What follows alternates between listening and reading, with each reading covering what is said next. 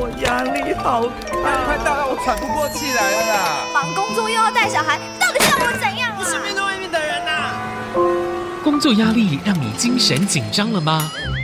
生活情绪让你精疲力竭了吗？让陈永仪跟您谈谈心理与情绪，改变我们与周遭的关系。欢迎收听《心理学不学》。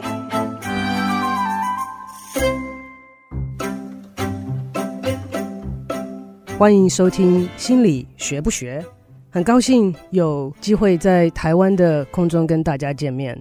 我是陈永仪，今天是我们节目播出的第一次，在这边有机会跟大家一起聊一聊，讨论一下心理学，是我一直以来感觉到对他很有热忱的一个领域。我大概是台湾很早期的小留学生，从十五岁到美国。在上大学的时候，就选了这个很冷门的主修，结果一转眼过了二十几年，也有机会做不同种类的心理学，它的研究啊、应用啊。其实心理学里面有很多很多不同的种类，在心理学协会里面，目前来讲有将近六十种不同的心理学。平常我们想到说，诶，有哪些心理学呃可以学呢？其实我们一下子想到的就可以讲不完了，呃，有这个人格心理学，有发展心理学，儿童心理学，临床心理学，社会心理学，所以有快六十种了，讲都讲不完。那讲到心理学，大家可能都会对它有一些不一样的态度，有些人感觉到很好奇，也有些人会觉得，嗯，保持质疑的态度。不太像是科学，像是我姐姐，她是律师，每次看到我就说：“哦，心理学，我跟你讲，那是不科学的东西。”我就很不以为然。我说：“法律是科学吗？”她说：“至少我们没有假装是科学。”她说：“你们心理学是假装是科学的领域，讲也讲不通。”那更有些人对心理学也有着一些联想。从我念大学的时候，就要跟我父母解释为什么要选这个主修。它是什么东西啊？它念了之后有什么用？可不可以找事？我也常常碰到学生问我这个问题：诶，这个做了有什么用？心理学念了有什么好处？我常常就很认真的去思考，想要回答他们这个问题。哎呀，念了心理学可以帮助你分析的能力啊，可以帮助你这个跟人的互动啊。想了半天之后，有一天晚上，呃，在校园里面，大概十一二点了，都将近凌晨的时候。我走出来就看到了很多学生在练霹雳舞，也有一些学生在练，可能是现在很热门吧，我不太清楚，不知道是不是叫做火棍，就是棍子上面两边点火，然后再耍那个棍子。我就问这些学生：“哎，请问一下，你们跳这个霹雳舞有什么用啊？”他们看着我，觉得我这问的问题很奇怪，但是事实上，只要你有兴趣的东西，好玩的东西。你就不会想到说他做起来有什么用，花时间在他身上有什么用？现在常常也有很多的父母，呃，担心大学生念了大学之后主修要做什么，将来能不能找到工作？其实我很深的感受是，只要有热情，就可以走得很远。我们是不是可以常常想到说，我们喜欢的东西，你的嗜好啦，呃，你平常喜欢做的事情，我们都不会怕累诶。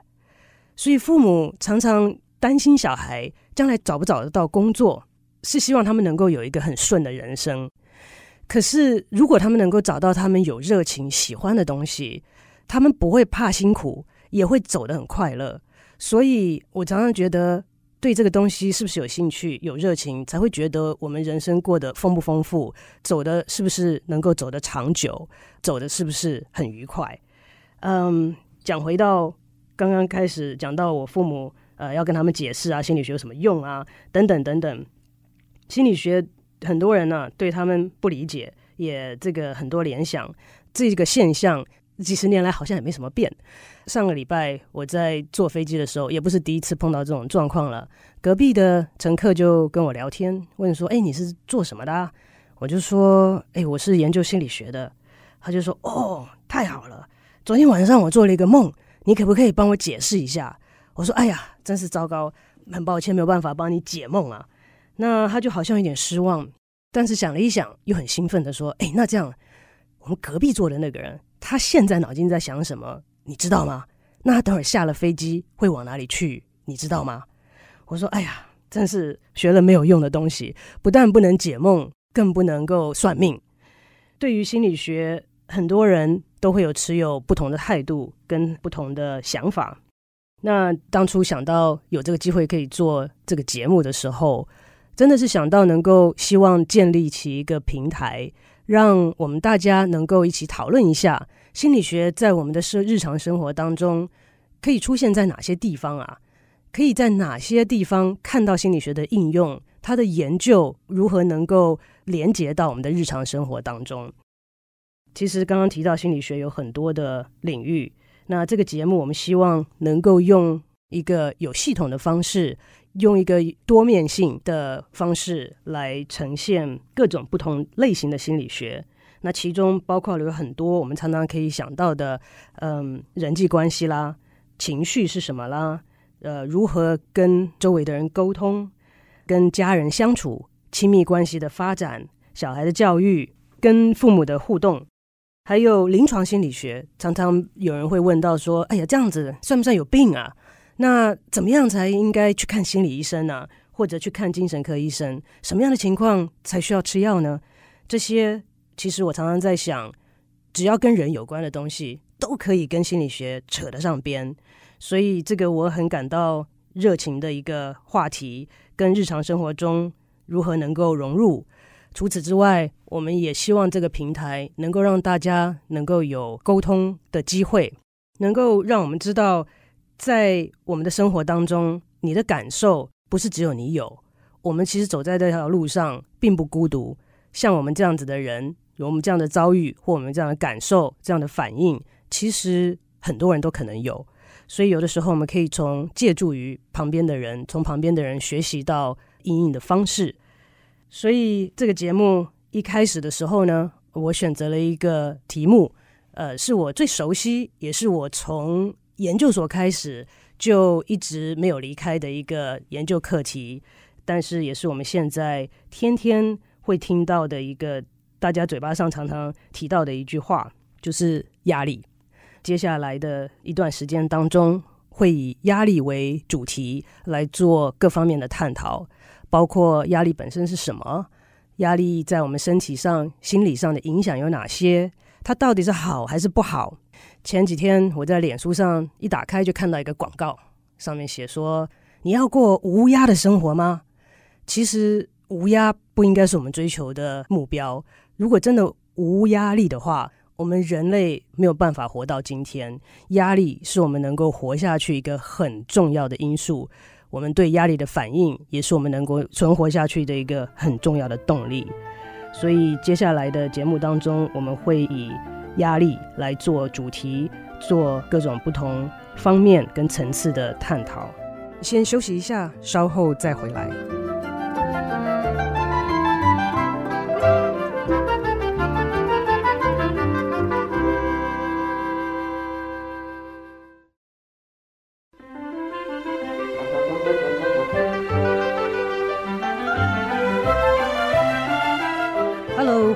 回到心理学不学，我是陈永仪。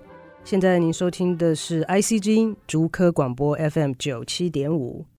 之前跟大家有提到一些心理学是不是科学，也提到这是我感到非常有热情的一个话题。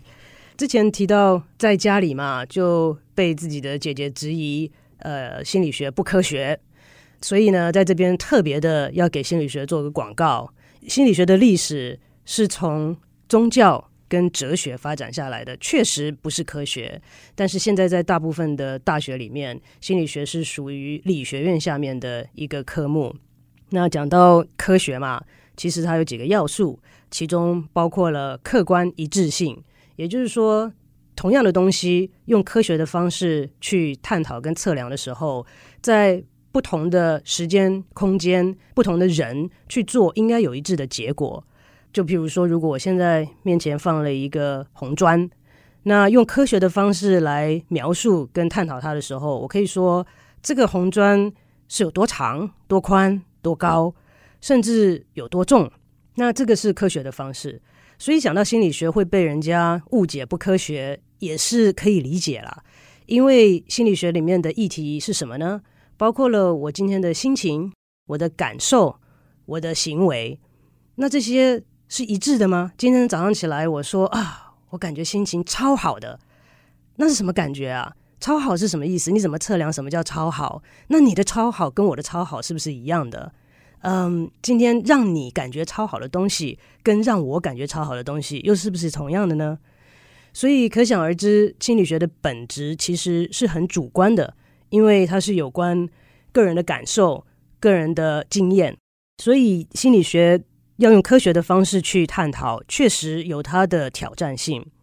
嗯，心理学的历史其实大概一百多年吧，所以相较于其他的科学里面的科目来讲，嗯，心理学算是很年轻的。所以我们今天要开始讲到大家都会经历到的一种感受，就是压力。用科学的方式，你觉得压力长什么样子啊？它有多重、多高？我们用什么方式才能够测量它呀？让你有压力的东西跟我有压力的东西是不是不一样啊？所以这些都是我们在接下来的节目中会去探讨的层面。那一开始的时候讲到心理学很年轻，在呃科学里面算是小孩子，所以我们有很多的词汇还没有，就必须要跟其他的领域借。讲到压力，就是一个很好的范例。中文里面我们就只有一个字可以来形容压力。那在英文里面其实有至少两种，pressure 跟 stress 就是不一样的。那我们从头来看一下这个压力的领域呢，其实是跟物理或者是工程方面所借的。也就是说，今天我如果是一个嗯土木工程师，我要造一座桥，我当然要去测量一下这个桥每天会有多少车子的流量，车子的大小。会有多少不同的车子在上面经过？它可以承受多大的重量？在这个测量跟造桥的过程当中，我们就会用到 stress 跟 pressure 了。其中呢，pressure 如果在物理上面的定义来讲，呃，很容易的，它就是一个力除以面积。所以，一个卡车在开过一个桥上面的时候，会给这个桥造成多大的 pressure，就是这个卡车的重量去除以桥的面积。所以我觉得这个很有趣的一件事情，就是你的压力有多大，这个桥的压力有多大，其实是没有绝对的。你要看卡车的重量是一样的，没有错。这个卡车，呃，一吨的卡车到世界各地走都是一吨的卡车，但是对于桥所造成的压力来讲，你就会问说，诶，这个桥的面积有多大？甚至会问到说，这个桥的材质是什么？这个是 pressure 的定义。那 stress 又是什么呢？其实我们在电影里面啊，或是书上常常也会听到人家讲说 "I'm so stressed"，或者是 "Don't give me pressure"。这两个有差异吗？其实，在文字上来讲，在意义上来讲是有它的差别。所以我又去查了一下物理里面，诶，stress 到底是什么意思啊？结果赫然发现，stress 的定义也是力除以面积。那这个到底差别在哪里呢？再仔细看一下时候，发现。Pressure 是由外力压在这个呃面积上面所产生的一个一个力，而 stress 定义的其实是由内而外产生的一种力量。这可以用一个很简单的方式来看，如果你可以想象，但是如果你今天在开车的话，呃，千万不要跟着我做哈，就只要想象就好。你可以想象，今天如果你站着。我请你说，请你把你的右手举起来，持平，掌心向上。这样子的话，你的手跟你的身体是有大概九十度的角度。呃，持平了之后呢，请你保持你的手在这个高度，也就是说，跟你的身体大概有九十度的角度的样子。不管做什么，都请你尽量保持这个高度。我就在你的手上放东西。刚刚讲到砖块，放一块，放两块，放三块。在我放的重量越多，你会发现你必须要做一件事情，才能让你的手持平，就是你必须要努力的往上推，才能够 hold 住这些砖块的重量。所以这些砖块在你手上所造成的重量叫做 pressure。砖块本身当然有它客观的重量，那个是我们常常所谓的压力事件。也就是说，台风就是台风，疾病就是疾病，这个是不会因时间、地点、空间的改变而有所改变。就像砖块的重量一样，它就是一个力。但是这个重量对抱这个砖块的人，拿着这个砖块的人，会造成多大的 pressure？你就要问这个人平常有没有练，有没有运动啦？呃，是有没有肌肉啦？或者是呃，它的材质是什么？然后你要 hold 多久啊？如果你要我 hold 三个砖块一秒钟，也许可以，但是三分钟呢？五分钟呢？十分钟呢？可能就撑不下去了。所以砖块本身是客观的，但是放在你的手上的时候，给你造成的 pressure，跟你要去回应这个 pressure 所造成的 stress 就有差异了。所以我。再讲一次，这个很重要的是，我们所经历的大部分的心理上面的压力，是我们所谓的 stress，也就是你决定要去回应外在环境给你的要求的时候才会产生。如果刚刚我请你说手，请你放同样的高度，在上面放很多砖块，那你可不可以说把手放下，砖块掉地上，我不玩了，可不可以？当然可以，那个是你的选择啊，所以你可以选择要不要去回应。如何的去回应外在所给你的 pressure？因此，压力的本身的定义来讲，它是一种选择。在心理上的压力来讲，是一种选择。我常常听到人家说：“啊，我没办法，好，我爸妈要我这样做，我老婆要我这样做，没办法，小孩就是要念最贵的学校。”我常常不懂什么叫做小孩一定要念最贵的学校，所以念不贵的学校的小孩就长不大了。所以，这个是外在，或者是你想要去。完成的一件事情是你的选择。事实上，我们活在这个世界上是永远有选择的。当然，我讲到这边的时候，已经有足够的人听过我这样子讲，就会问我说：“谁说的？我九二一大地震的时候可没选择我的房子被毁了，我也没有选择我得癌症、心脏病、糖尿病等等。但是这些发生的东西是压力事件，你去如何回应它，你永远是有选择的。”就算今天有人拿把枪对着你的头说你要钱要命，你还是可以说我要钱啊。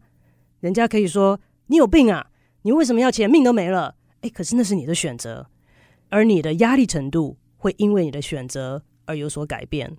不知道大家的成长经验是不是跟我呃年龄相仿？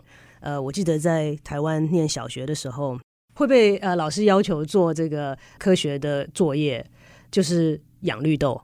那如果有做过这个功课的人，就会知道，你如果成功的话，它就发芽长出来了。如果你的经验跟我差不多的话，种出来的绿豆芽是细细长长的，怎么能吃呢？跟我们在这个菜市场买的完全不一样啊！你有没有曾经想过为什么会这样？之前我终于有机会遇见一个呃绿豆芽卖绿豆芽的人，他跟我讲到说，他们在种绿豆芽的时候是要在上面放一个板子。板子上面要放很重的石头，或者是很重的任何其他的重量，为的是什么？因为绿豆芽需要生存，它必须要行光合作用，它就要往上长。当你把它往上长的空间压住的时候，它要很用力的往上顶，才能够长高，才能够生存下去。这个顶的结果，就像我们平常如果做运动，你会产生肌肉，会越来越粗。绿豆芽是因为这样子的方式，才能让它长得很胖。所以，压力这种东西在我们的环境当中，其实是帮助我们成长的一种力量，帮助我们适应环境的一个因素。今天，如果我们没有适应环境的力量，就没有办法存活到今天。所以，压力其实是我们的朋友，不是一个我们每天想要去消除的敌人。它是一个助力，在适当的压力下，它会帮助我们成长茁壮。让我们变得更好，让我们变得更强壮。所以，压力的程度是我们自己所决定的，是我们自己主观的判断所做出的选择。所以，今天在短短的时间里面，我们讲到了心理学其实是科学，但是没办法，因为在科学里面是小朋友，所以要跟其他的领域借用词汇。那在压力里面，我们有 stress 跟 pressure 的差距，也有所谓的 force，force 就是砖块的重量。砖块的重量翻译到心理学里面就是压力事件，它不变的。但是它对我们身上所造成的影响是 pressure，外在给你的外在的要求，父母、家庭、配偶、小孩都会给你的要求。但是当你决定回应这些人的对你的要求的时候，你才会产生 stress。所以有没有 stress 是你的决定。我们今天的节目就先进行到这边。如果你有任何的问题或是想法，或是想要分享的，欢迎您写信到 i care at i c 九七五 dot com。这是 i c a r e 小老鼠 i c 九七五点 c o m。欢迎您写到这边来跟我们讨论或者是分享。那我们就下周再见。